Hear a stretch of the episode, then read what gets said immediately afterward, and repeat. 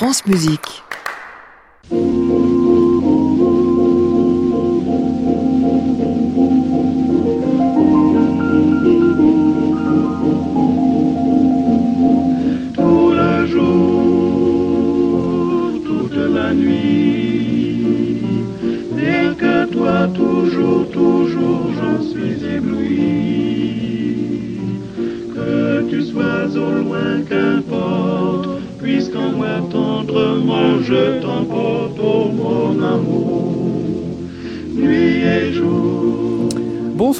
Tous et bienvenue dans le Classic Club sur France Musique. Le Classic Club du vendredi, vous le savez, est consacré à la critique. Et bien ce soir, nous allons nous intéresser au War Requiem qui a été donné il y a quelques jours par l'orchestre de Paris, au récital de Benjamin Gravenor et d'Igor Levit, au dernier opéra de George Benjamin à Lyon, euh, justement, mais aussi euh, en DVD, à la Tosca avec Jonas Kaufmann, mais sans Jonas Kaufmann, à Sébastien Dossé en concert et même à Bernard Haitink. Pour tout cela, ils sont trois avec moi ce soir. Emmanuel Giuliani de la Croix, Christian Merlin du Figaro et de France Musique et Pierre Flinois de l'Avance Scène Opéra et de Classica. Nous sommes ensemble jusqu'à 23h. Bienvenue à tous dans le Club des critiques.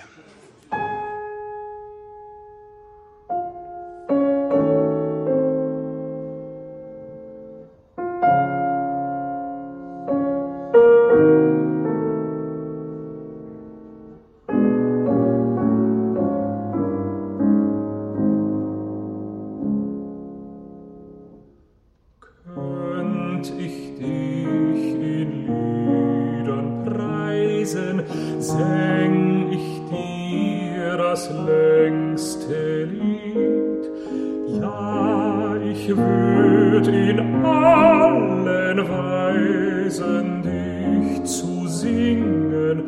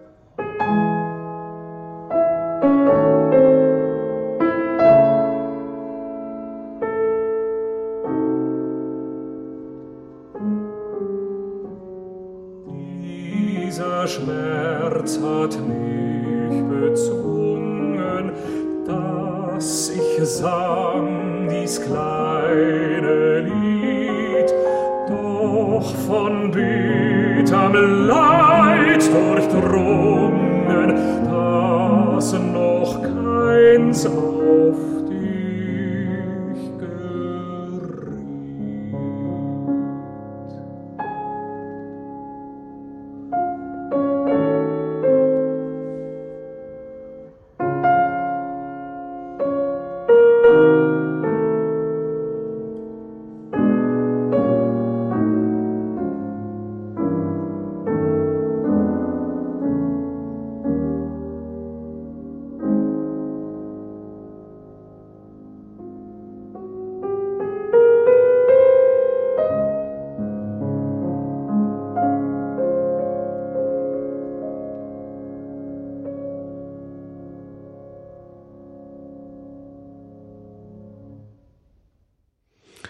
Stille Liebe de Robert Schumann était chanté par euh, Christian Gerhaher avec Gerold Huber au piano, disque paru il y a peu chez Sony autour de Schumann dont on a dit euh, beaucoup de bien. Il se trouve que Christian Gerhaher était euh, cette semaine pour deux soirées à Paris à la Philharmonie, mercredi et hier jeudi, pour le War Requiem de Benjamin Britten, l'orchestre de Paris dirigé par Daniel Harding, en soliste Gerhaher donc, mais aussi Emma Bell et Andrew Staples pour cette œuvre, créée en 1962, œuvre de guerre de Benjamin Britten, tragique, violente, violente aussi, l'une des grandes œuvres du XXe siècle. Qu'est-ce que vous pensez de cette exécution d'avant-hier? Vous, c'est mercredi que vous l'avez vu, hein, Christian? beaucoup de bien. et je me rends compte, parce que vous savez, je tiens à jour toutes mes petites statistiques, quand j'ai vu telle œuvre, pour combien de fois, etc. C'était la neuvième exécution ah, quand, même. du War Requiem que je voyais. C'est pas si rare que ça, donc. pas tant que ça. Et, et en fait, je me rends compte que à chaque fois, je suis sorti bouleversé. C'est une œuvre qui a un impact incroyable, qui dégage, je pense, une force d'humanité qui est euh, peut-être la plus grande qualité de, de Britten. Et là, il faut bien dire que Harding est absolument chez lui dans cette musique. Je crois même qu'une des premières choses que je l'ai entendu faire il y a bien des années, il était tout jeune, c'était le Tour d'écrou, et, et, tout de suite, on avait été complètement euh, happé. Et j'ai trouvé qu'il y avait énormément de qualité dans sa direction parce que euh, elle était à la fois très poignante, très très incarnée, euh, avec un, fort dramatisme, mais sans pathos. Mmh. Euh, il a une sorte de vision d'ensemble, de hauteur de vue sur l'œuvre et une parfaite conscience de où ça va. Et il a notamment un sens des transitions qui m'a euh, absolument sidéré. Sa direction est très souple. Il ne la dirige pas d'un bras euh, impérieux. Et il, il, laisse respirer les phrases jusqu'au bout. Et c'était frappant, euh, notamment pour le chœur. Et il faut dire combien le chœur de l'Orchestre de Paris a été de toute beauté. Et avec une, une cohésion, des, des, nuances absolument fabuleuses. Et je, je, voudrais juste en profiter pour souligner, parce que Pierre va avoir beaucoup de choses à dire, j'en suis sûr, et je sais que je suis déjà trop long, euh, que euh, la Philharmonie de Paris est vraiment une aubaine pour ce genre d'ouvrage et ce genre de répertoire. C'est-à-dire grand effectif. Mais oui, 110, euh, j'ai compté 110 musiciens, 120 choristes, plus ah le chœur d'enfants ah au fond, en coulisses, mmh. et les, les, solistes. En plus, petit orchestre et grand orchestre séparés. Il y a un orchestre de chambre et la grande masse. Eh bien, tout ça fusionne de manière pour moi parfaite. Alors, on va encore dire, évidemment, vous, vous êtes bien placé, vous êtes privilégié. J'étais au premier balcon de face. Rarement, j'aurais eu à ce point la, la, fusion de tous les éléments. Et euh, de ce seul point de vue-là, j'ai hmm. été happé d'un bout à l'autre de la, de la soirée. Euh, Pierre Finot a l'air de faire une tête bah en forme de mou. Il va tout me casser. Non, tout ce que je viens d'essayer de... la jalousie s'appelle casser le joue des autres, effectivement. Bon, ben, déjà, moi, sur l'acoustique, je n'étais pas au premier balcon, j'étais en bas, bien placé, mais j'ai pas eu cette impression unitaire dont parle Christian. Mais ça, c'est vrai que pour les œuvres très imposantes, il vaut mieux être au premier balcon à la Philharmonie. Alors après, euh, j'ai trouvé ce concert fort beau.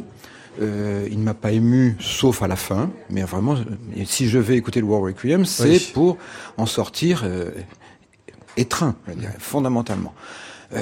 donc, les chœurs magnifiques, l'orchestre en est très bien tiré, couleur quand même un petit peu française par rapport à certaines fluidités que j'attendais. Soliste, euh, je, vais, je vais y revenir où on va en parler tous les deux. J'ai passé ma soirée à me dire qu'est-ce qui se passe? Je ne suis pas dans, ah dans le War Requiem.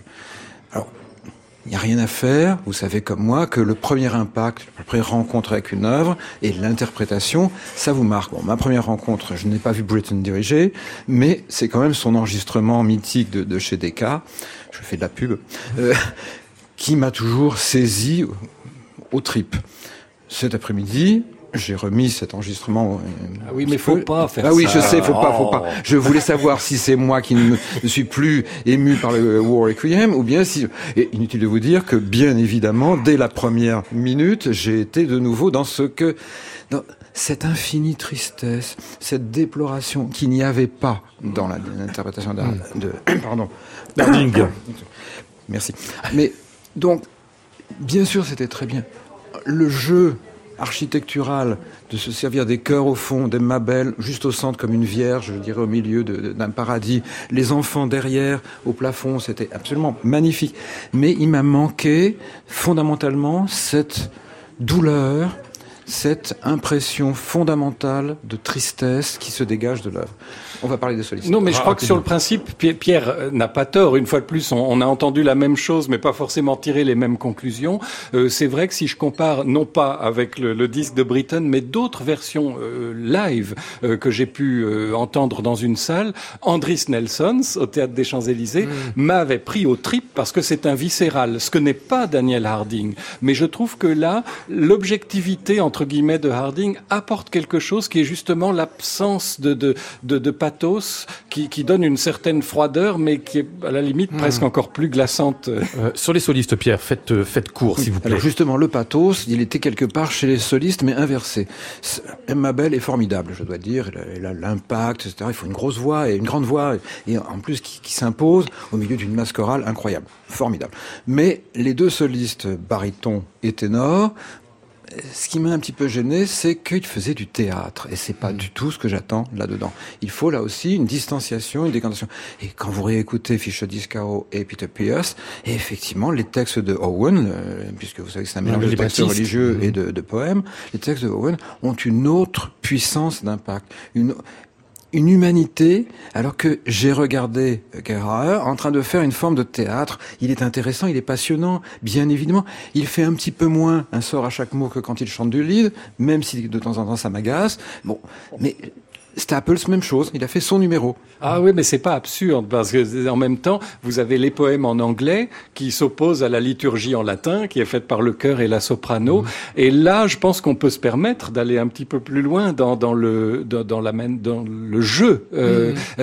Moi, je trouve que c'était pas exagéré. C'est c'est vrai qu'ils avaient tous les deux une diction très très détaillée et que Gerhard a fait comme d'habitude ses effets incroyables ouais. de, de détimbrage où il se met presque à parler sur un filet de voix, mais qui est malgré tout euh, incarné, euh, ça m'a beaucoup impressionné. Euh, mais je, je, je comprends qu'on puisse euh, être incommodé par ça.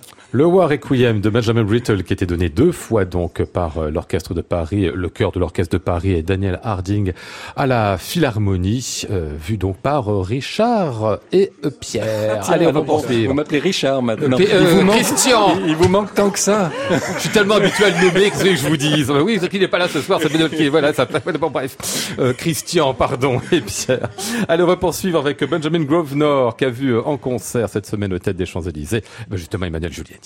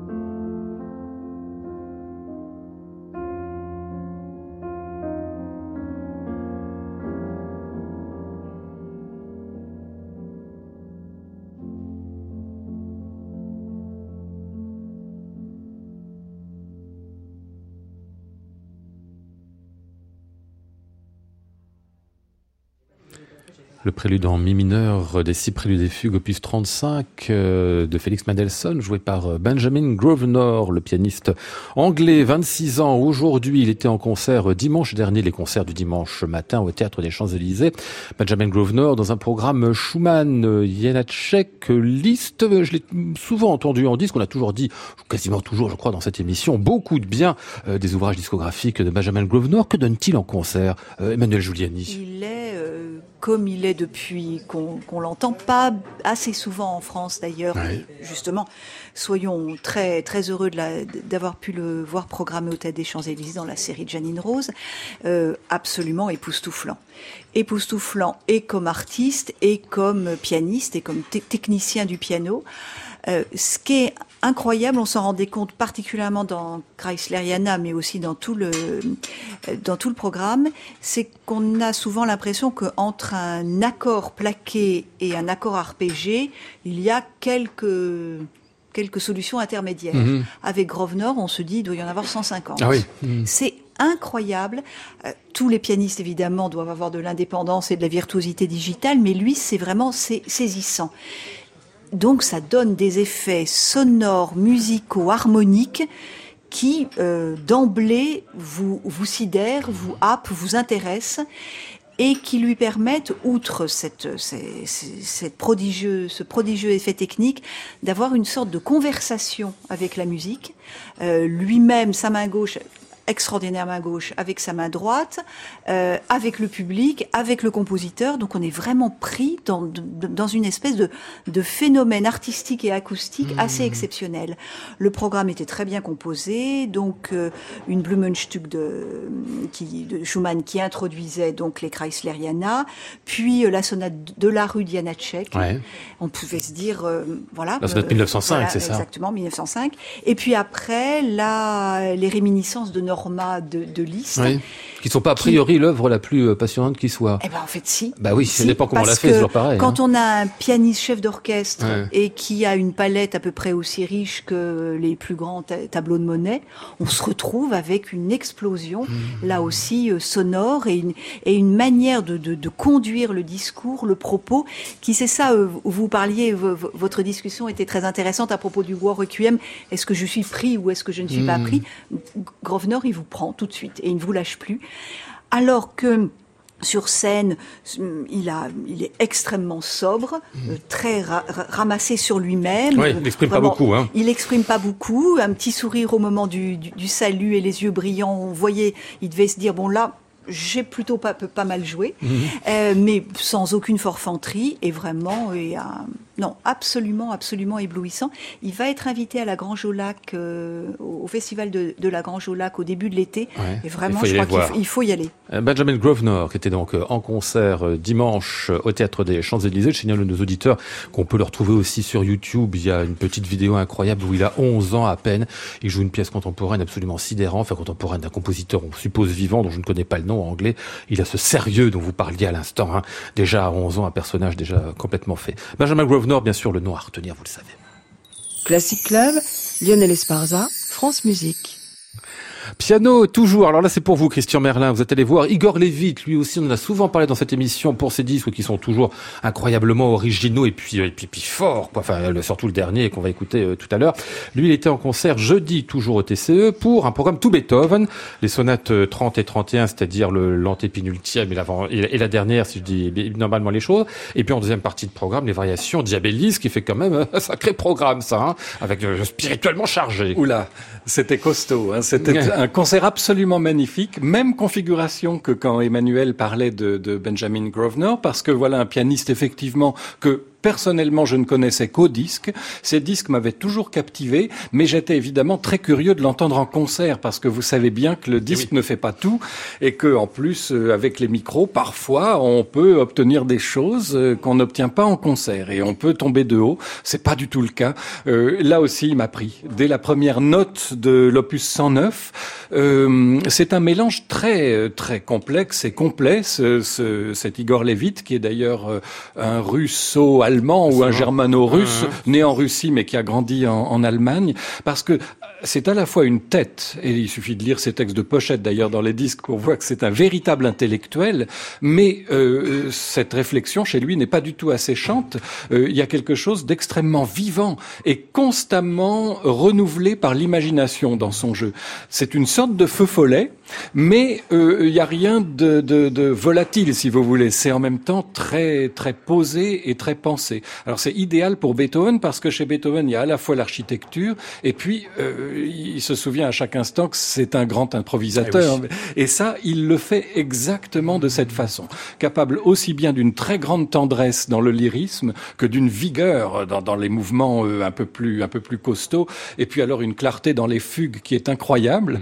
Donc déjà ça, pour la première partie, on se disait c'est dommage qu'il n'y ait pas les trois dernières. Je pense que ce qu'il aurait fait dans l'opus 111, à entendre comment il trille par exemple, et on sait l'importance du tri dans l'opus 111. Bon, tant pis, ce sera une autre fois. Mais il faut dire que là, il avait un sacré plat de résistance après l'entracte. Les variations diabelliques qui font plus de trois quarts d'heure et qui sont euh, une des œuvres peut-être les plus les plus folles de Beethoven parce qu'à la fois il y a une invention permanente musicale et digitale, c'est ludique euh, tout en étant euh, très profond et euh, en, en, allant très loin dans la méditation.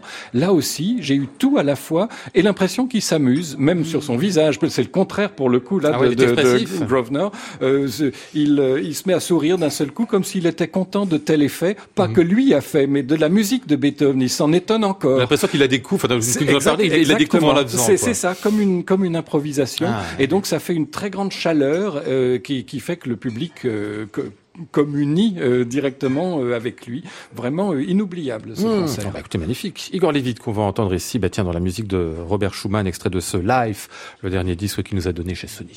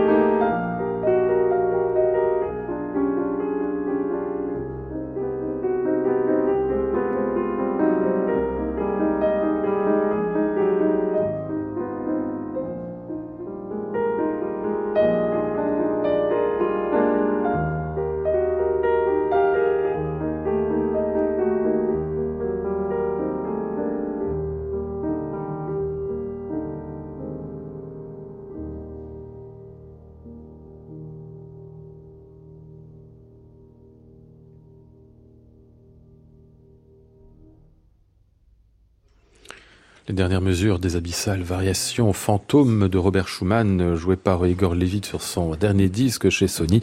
Igor Levit qui était donc en concert hier jeudi à Paris au Théâtre des Champs-Élysées.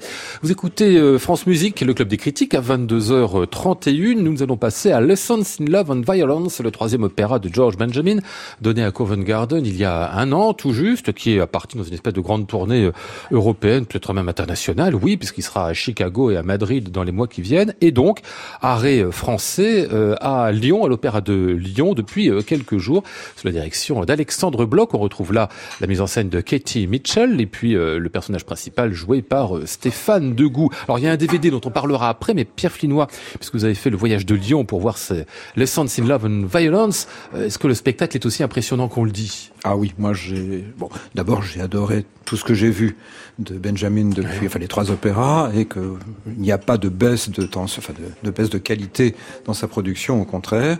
Euh, alors que j'ai été un petit peu déçu par le dernier ouvrage de Thomas Haydes, qui m'a semblé moins intéressant que les précédents. Lui, il n'y a pas vraiment de... C'est passionnant, encore une fois. Très différent alors, des autres d'ailleurs. Hein. Très différent et en même temps toujours sur la même thématique de l'amour qui, euh, qui détruit. Euh, si je vous parle de, de Christopher Marlowe, oui. Vous savez, un grand enfin, rival de Shakespeare, si je puis dire, bon, un grand élisabétain qui a écrit sur Édouard II, un des rois d'Angleterre. Il y en a eu tellement qu'il soit particulier, si j'ose dire. Celui-là avait comme particularité, en plus d'avoir non seulement une épouse, mais en plus un amant qui était son favori. Ça ne plaisait pas beaucoup à l'époque, euh, ce qui fait qu'il bah, a mal fini, euh, il a été détrôné et ensuite trucidé dans des conditions épouvantables. Chez Marlowe, il y a euh, 40 personnages, 23 scènes, c'est du sang, de l'horreur, etc. Quatre siècles plus tard, vous avez donc Merton Crimpt, euh, Crimp, pardon, qui reprend le, le, thème, qui fait sept scènes, cinq personnages principaux, et Benjamin qui met là-dessus une musique assez extraordinaire. Euh, inutile de dire que euh, Aujourd'hui, on peut se permettre de montrer l'homosexualité sur scène. Euh, on est plus gay-friendly que naguère en Angleterre, bien évidemment. Et que la thématique de, de cette œuvre, c'est que vous avez le roi. On ne parle jamais de, du roi historique. Hein. C'est le roi, la reine, mmh. et les autres personnages ont, ont une, un nom qui correspond à l'histoire. Presque des abstractions Donc, de personnages. Le roi, la reine, l'amant du roi mmh. et l'amant de la reine, qui est le premier ministre, si je puis dire. Donc c'est une tragédie à quatre qui va se finir par le meurtre de, de l'amant et le meurtre de l'autre amant. Bon, c'est quand même très très. On peut imaginer ce qu'un compositeur du 19e siècle aurait pu faire de ça, mais bon, au 19e siècle, on n'allait quand même pas montrer des amours interdites, si mmh. j'ose dire, sur scène. Donc, nous avons une chose qui s'intéresse non plus à la pompe royale, mais qui s'intéresse aux humains, aux, envies, aux besoins, etc. Et naturellement, Benjamin est l'homme idéal pour mettre ça en musique, parce que sa musique, moi, c'est pas une musique de de, de l'époustoufle, si j'ose dire. C'est une musique qui a à la fois le sens de la discrétion, de la de la subtilité, et qui sait de temps en temps montrer qu'elle existe. Son chant, son art du chant n'est jamais indéchiffrable, on comprend, on suit, mmh. etc. Et en plus, bon, bien évidemment, si ce spectacle peut tourner partout, c'est qu'il est d'une qualité exceptionnelle, parce que, bien évidemment, la distribution est de vraiment top class, et c'est à une exception près la distribution de Lyon. Et donc Stéphane Degout, qui est le roi idéal, le timbre est magnifique, la présence réelle. La seule différence, c'est le fait que c'est Georgia Jarman qui chante à la place de Barbara Hannigan qui a fait la création. Euh, le reste de la distribution, ils sont tous formidables. Britanniques, mais formidables. Ça n'empêche pas. Je parle, nous attendons le Brexit, vous le savez. bon, et ça n'était pas Benjamin qui dirigeait, mais je dois dire que j'ai oublié le nom. Alexandre Bloch, Alexandre qui est le patron de l'Orchestre National de Lille. Euh, qui a fait ça extrêmement bien, en présence du compositeur d'ailleurs, mais mm -hmm. je veux dire, je n'ai pas vraiment senti par rapport au DVD la différence. Grand spectacle. Euh, le DVD, justement, tiens, qui est disponible, Christian Merlin, vous l'avez regardé Mais oui, je suis triste, je, je l'ai vu nulle part, ce spectacle. Donc, je me suis reporté sur le DVD et euh, j'avoue que ça donne vraiment envie de le voir dans une salle parce que l'ouvrage euh, a l'air assez captivant. Euh, je, je, me suis demandé si euh, parfois un, un, certain effet de, de, de, monotonie dans les premières scènes, mmh. les, les, pas la toute première qui est happante, scotchante, mais après après, dans les scènes immédiatement suivantes, n'était pas due au, au rétrécissement euh, sur le petit écran, Mm. euh, tant du point de vue euh, sonore que visuel. Je confirme. Voilà, bah, je m'en doutais un peu. En revanche, euh, ça donne vraiment l'idée, notamment dans la dernière partie, euh, qui ménage vraiment une, une progression dramatique de jusqu'où peut aller euh, George Benjamin dans le- l'exploration de, de la psychologie, euh, des, des profondeurs et, et des rapports entre, entre les personnages, avec une, une instrumentation qui m'a semblé euh, très bien alternée entre des côtés euh, scintillants euh, et d'autres plus plus sombres, plus plus noirs.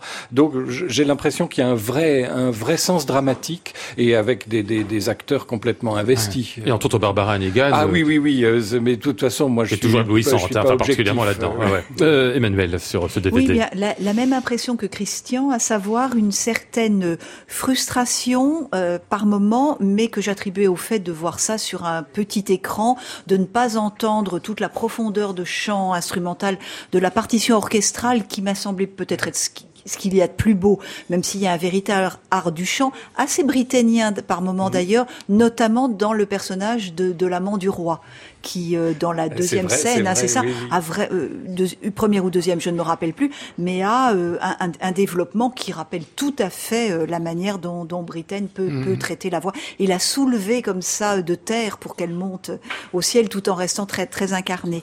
Mais c'est vrai que le, le fait d'avoir beaucoup de gros plans, notamment avec des plans filmés par en haut aussi comme vue d'avion, de manière un peu répétitive, soulignait les tics qui peut y avoir peut-être, mais apparemment qui fonctionnent très bien quand on voit ça dans le large cadre de scène, qui sont un peu le propre des mises en scène de Katie Mitchell, à savoir on vous habille et déshabille beaucoup, euh, on fait des ralentis, euh, les les les On les des mimiques accessoires faciales, sous verre aussi, voilà euh, énormément. Les mimiques faciales sont quand même très très très très prononcées. Alors quand on les voit de loin, ça va. Quand on les voit de près, on se dit bon là, les gars, faites-en peut-être un petit peu moins. Et puis moi, ce qui m'a un peu gêné, je ne connais pas la pièce de, de Marlowe, c'est que je trouve que le texte est quand même un peu plombé, plombant, voire alambiqué. Je trouve que le texte n'est pas à la hauteur de la musique. Il me semble qu'il est quand même un peu Hmm. un peu un gros cloug quand même.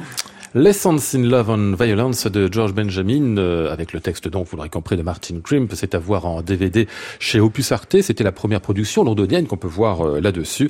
Euh, et puis quant au spectacle, euh, l'Opéra de Lyon, eh bien il y reste encore cinq représentations. La prochaine c'est demain samedi, et puis ça va jusqu'au dimanche 26. Allez, on va poursuivre avec une Tosca, on vous a dit Jonas, bah vous l'aurez quand même.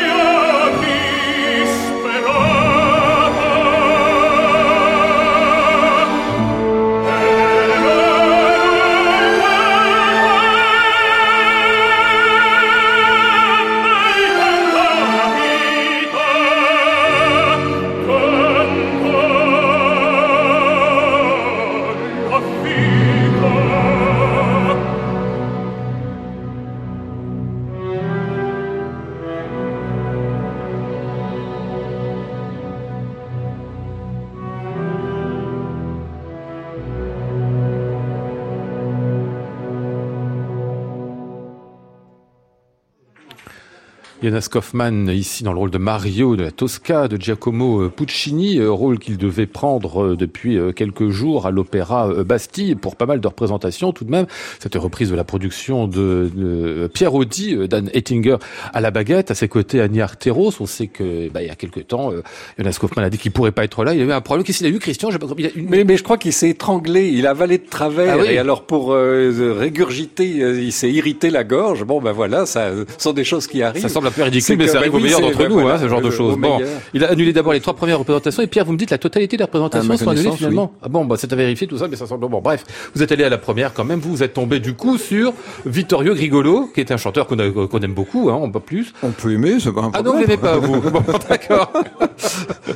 il a, il a la voix du bon Dieu, mais il s'en sert pas très bien. C'est-à-dire que, il, comme disait Christian on a toujours l'impression qu'il découvre qu'il a une belle voix et qu'il faut qu'il le montre. Et alors quand il fait des pianissimi, quand il est subtil, etc., c'est magnifique. Mais il a toujours besoin de temps en temps, quand la musique le, permet, d'y aller, mais un maximum. C'est généreux. pas nécessaire parce que soudain, non, c'est pas si bien que ça. Et en plus, il faut bien de faire attention parce qu'en tout cas au premier acte, on sent que quand il y va, ça commence à tirer. Donc euh, ça, c'est mauvais signe.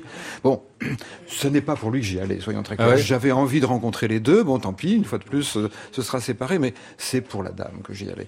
C'est pour Ania Arteros, mhm. parce que je ne l'avais encore jamais vu dans Tosca et que je l'ai vu en vidéo dans Tosca. C'est la production de Salzbourg l'année dernière qui a été filmée. Il n'y a qu'elle qui soit intéressante dans le DVD en question, parce que le reste, vraiment, n'en parlons pas. Mais alors, elle, elle dégage. Elle dégage une classe, une élégance, une jeunesse, etc. Et je voulais revoir ça sur scène. Elle est différente, parce que c'est quand même quelqu'un qui sait travailler avec un metteur en scène, mais il y a quand même la classe, incontestablement. Il y a un art du chant formidable, il y a une présence. C'est une des grandes, grandes, grandes Tosca du moment. Et je ne suis pas sûr que, par exemple, une certaine Madame Yoncheva, qui va reprendre le rôle à la fin du, mois de juin, aura ni cette classe, euh, ni même cet art du chant, puisque je l'ai entendu récemment chanter Desdemone à Baden-Baden, et que si avec la plus belle voix du monde, si je puis dire. Elle avait des moments extraordinaires. C'était un petit peu bâclé. Il y a certaines notes qui n'auraient jamais dû passer. Avec Artero, je veux dire, ça a été d'un bout à l'autre absolument extraordinaire. Elle est dans une forme éblouissante. Donc elle revient très prochainement pour la Forza del Destino, à ne mhm. pas louper, bien évidemment. Bon, il y avait un, un, un Scarpia euh, idéal. Zeiko Lucic, oui, si je le prononce après correctement. Comme ça. Qui, a, qui le chante bien, qui a le, tout à fait le personnage genre MeToo absolument monstrueux qui mhm. convient. Le problème, c'est qu'il n'a plus de projection, donc ça, ça, ça passe à peine. C'était très bien dirigé par Dan Ettinger, qui joue un petit peu avec les tempi, etc., une certaine liberté qui ne me déplaît pas, qui va d'ailleurs très bien au côté libre de la Toscate hmm. de Arteros, et qui même, vous savez que c'est un très bon wagnérien, donc de temps en temps il y avait des ambiances un peu wagnériennes, un peu ring, que j'ai trouvé tout à fait étonnant. Donc un orchestre qui n'était pas trop vériste, trop lourd, trop appuyé, une chanteuse sublime mmh. et une production qui fonctionne et dans laquelle elle fonctionne bien. Euh, que, voulez-vous? Ça fait un bon spectacle à voir à l'Opéra de Paris. Je comprends bien. Tant qu'il sera en tout cas à Terros. Après, ce sera Martina Serafine et puis pour deux représentations finales, Sonia Yoncheva. Donc on fera son choix si on a envie de le faire et vérifier bien. Il semblerait que Jonas n'y soit plus. Donc les remplaçants doivent varier selon les représentations. Il va y avoir des, des déçus, j'imagine, hein, surtout ceux qui ont, qui ont payé leur, leur billet depuis euh, un an, c'est ça hein? Bon, bah il a avalé de travers. Bah oui, c'est bien, c'est la faute à personne, bah, c'est les choses qui arrivent. Classic Club, Lionel Esparza, France Musique. Il était hier soir à votre place, euh, euh, Emmanuel Giuliani, euh, Sébastien Dossé qui venait là pour parler de son dernier disque Charpentier. Il a d'ailleurs fait un peu de Charpentier dans son concert à Radio France de dimanche. C'était à 16h, si je comprends bien. Vous avez vu Benjamin Grosvenor, c'est ça, le, à midi. Vous êtes allé voir ah, Sébastien Dossé après. on aime, on ne compte pas. Ah, C'était une journée musicale très contrastée mais merveilleuse. Alors donc Sébastien Dossé était aussi belle que la matinée. Avec Sophie Cartheiser, programme Charpentier de la Lande et puis quelques anonymes de plein champ en passant. Drôle de programme avec son ensemble correspondance. Merveilleux, disiez-vous? Oui, parce que là aussi, alors rien à voir évidemment avec un récital de piano, mais là aussi, une personnalité, une singularité sonore qui est vraiment une des caractéristiques de Sébastien Dossé et de correspondance qu'il soit avec euh, sa formation euh, homme et femme. Là, c'était uniquement un chœur de femme et en soliste euh, Sophie Karthäuser. D'ailleurs, que je n'avais pas entendu depuis quelques années et qui a la voix, qui a pris une, une ampleur, quitte à avoir même un petit peu de vibrato, ce qui n'était pas habituel chez, chez, elle, mais une rondeur, une ampleur. vraiment, ce n'est plus la, la jeune héroïne fragile. Et, mais mais c'était c'était très beau et extrêmement expressif. Un des plus beaux moments ça a été le bis, un stabat mater de Charpentier chanté Cœur de femme qui est vraiment un moment de grâce absolue. Et puis, comme toujours chez Sébastien Dossé, une espèce de mélange de rigueur euh, quasi janséniste, mmh. euh, de pureté, et à la fois, à l'intérieur de cette carrure extrêmement maîtrisée, des des respirations et des dilatations permanentes. Vous disiez Dan Ettinger qui se joue un peu de la mesure. Là, on voit bien qu'il ne se joue pas de la mesure, mais qu'à l'intérieur de la structure, il arrive à trouver des courants, des flux, des reflux, de la souplesse, énormément de nuances. L'auditorium de Radio France est idéal pour, pour, ce type de formation. Formation parce moyenne. exactement, parce qu'autant instrumental que, que vocal, parce qu'on peut jouer vraiment de toute la palette des nuances, on ne perd rien. Et vraiment, le, euh, comme, comme dans la peinture, le, pigment, euh, que ce soit une nuance claire ou une nuance plus sombre, il est tout, toujours mmh. absolument parfait et brillant. Non, c'était vraiment un très grand moment et une qualité d'écoute du public exceptionnel parce que les gens étaient pris dans cette ah. espèce de mélange de, de, contemplation et de sensualité qui est vraiment toujours le propre des interprétations de correspondance.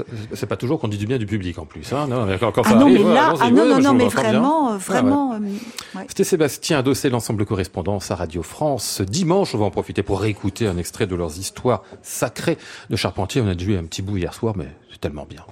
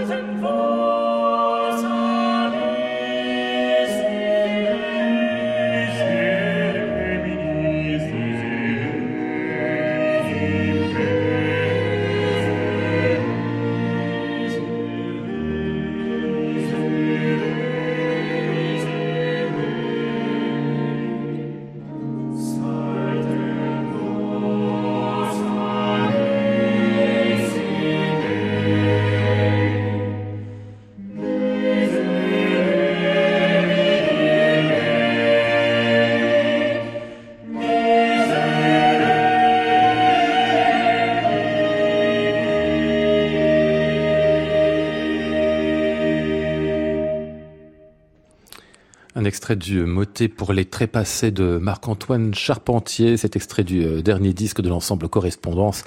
Sébastien Dosset dirigeant ses histoires sacrées, c'est paru chez Harmonia Mundi. Il est 22h52, je salue euh, Olivier, bonsoir. Bonsoir. Notre barman préféré du Bedford, dont Ludovic aussi notre préféré. Ça dépend, c'est celui qui s'assoit pour parler du cocktail de la semaine, qui est notre préféré évidemment. Ce cocktail de la semaine, c'est l'italien. Qu'est-ce qu'on trouve dans l'italien? Alors il y a de l'amoretto, de la mûre et du champagne. Oh, bah, c'est une sorte de, de spritz en fait à la mûre, si je comprends bien. c'est ça. Ah oui. C'est très très basique. Alors, vous, vous l'avez inventé vous, Olivier, ou c'est non C'est Ludovic. C'est Ludovic qui l'a inventé, et c'est vous qui vous l'arrogez ce soir. Ça c'est moche, hein. Je dois dire, c'est assez moche, hein. Lui, il a jamais fait ça avec vous, hein. Si, il a fait une fois déjà. Ah, il l'a fait une fois de prendre Deux- un cocktail avec Oui. Bon, bah alors vous avez le droit de rattraper. Vous avez le droit- tous les droits ce soir, puisque c'est l'anniversaire d'Olivier. Donc Voilà. on lui souhaite un joyeux anniversaire. Joyeux anniversaire, Olivier. Merci, merci. Et pour la peine, vous l'aurez donc le cocktail de la semaine, l'italien, bah, jusqu'à dimanche, au moins, si vous venez à l'hôtel Bedford, et c'est Olivier qui vous le servira, ou Ludovic même, l'auteur officiel. Bon, Christian Merlin, on va fermer cette émission avec euh, Bernard Haitink, dont vous nous avez parlé il y a pas longtemps pour un superbe concert que vous aviez vu à Paris. Il se trouve que sort un coffret avec des, des concerts de la radio bavaroise. Tout à fait. La radio bavaroise fait un travail extraordinaire pour euh, exploiter ses archives.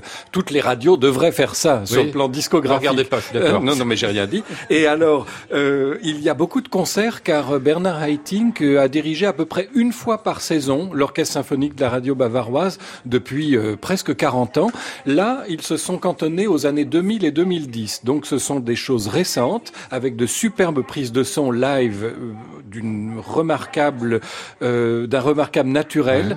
Et on a le Haitink dernière manière, j'allais dire, qui a toujours été un grand chef, mais qui a en plus cette sorte de sagesse souveraine qui fait que quoi qu'il aborde, c'est toujours avec euh, cette science qui ne se met pas en avant. C'est-à-dire, on dirait que rien ne vient faire obstacle entre euh, la partition, entre l'œuvre et, et l'auditeur. Euh, lui ne se met pas en travers. C'est absolument magnifique. Il y a 11 CD Ouais. dans ce coffret radio bavaroise, des choses pas si fréquentes dans sa discographie, euh, des grandes œuvres chorales de l'époque euh, classique et premier romantisme, les grands oratorios de Haydn, la création et les saisons, euh, avec de belles distributions vocales et une magnifique Missa Solemnis de Beethoven, très pure, très classique, euh, pas du tout grandiloquente. Œuvre toujours difficile à là diriger, là, et plus, comment hein. Furtwängler la faisait jamais parce Ah, qu'il ouais. disait je la comprends pas, je sais pas comment on fait. Et puis alors euh, à part ça, le cœur de répertoire de Haitink, c'est Mahler et Bruckner. Il y a quand même trois symphonies de Mahler en live, euh, des versions qu'on avait ou qu'on n'avait pas. La troisième, la quatrième et la neuvième. La troisième est mémorable. Ah oui. Et deux symphonies de Bruckner. Euh, Haitink est un des rares grands chefs d'orchestre à avoir été aussi bon brucknerien que mahlerien. Très souvent, on est l'un ou l'autre. Ça ne fait pas appel aux mêmes qualités. Euh, et les deux, il l'a fait avec le même, la même évidence, j'allais dire, une sorte de nécessité. Les architectures sont là, c'est parfaitement clair, et en même temps euh, euh, fluide, ça avance. Et de Bruckner, il y a une sixième qui est très belle, et surtout une cinquième qui me rappelle des souvenirs parce que j'y étais. Ah oui. Et, et c'est euh, absolument de toute beauté comme il fait ça et comme il amène le, le- le contrepoint et, et la fugue finale. C'est grandiose. Ah bah, c'est ça qu'on va écouter justement.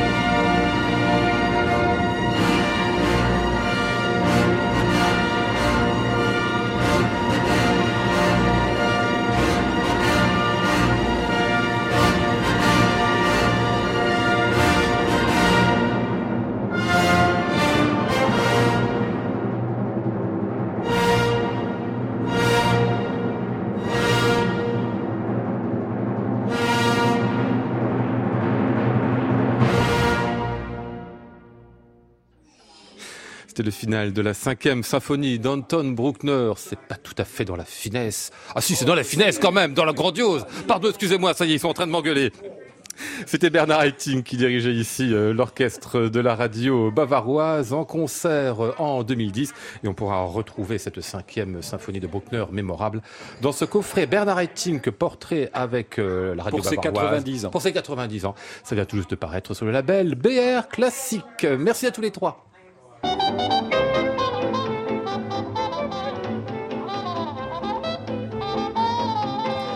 Nous étions aujourd'hui avec Maud Nourri, Flora Sternadel, Antoine Courtin, Christophe Michou et Amandine Grevose.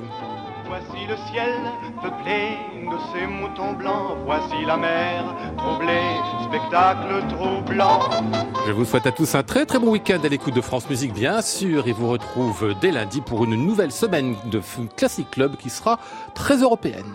J'entends la ville qui me dit bonsoir et moi sur le quai de la gare, je dis de mon mieux des mots d'adieu.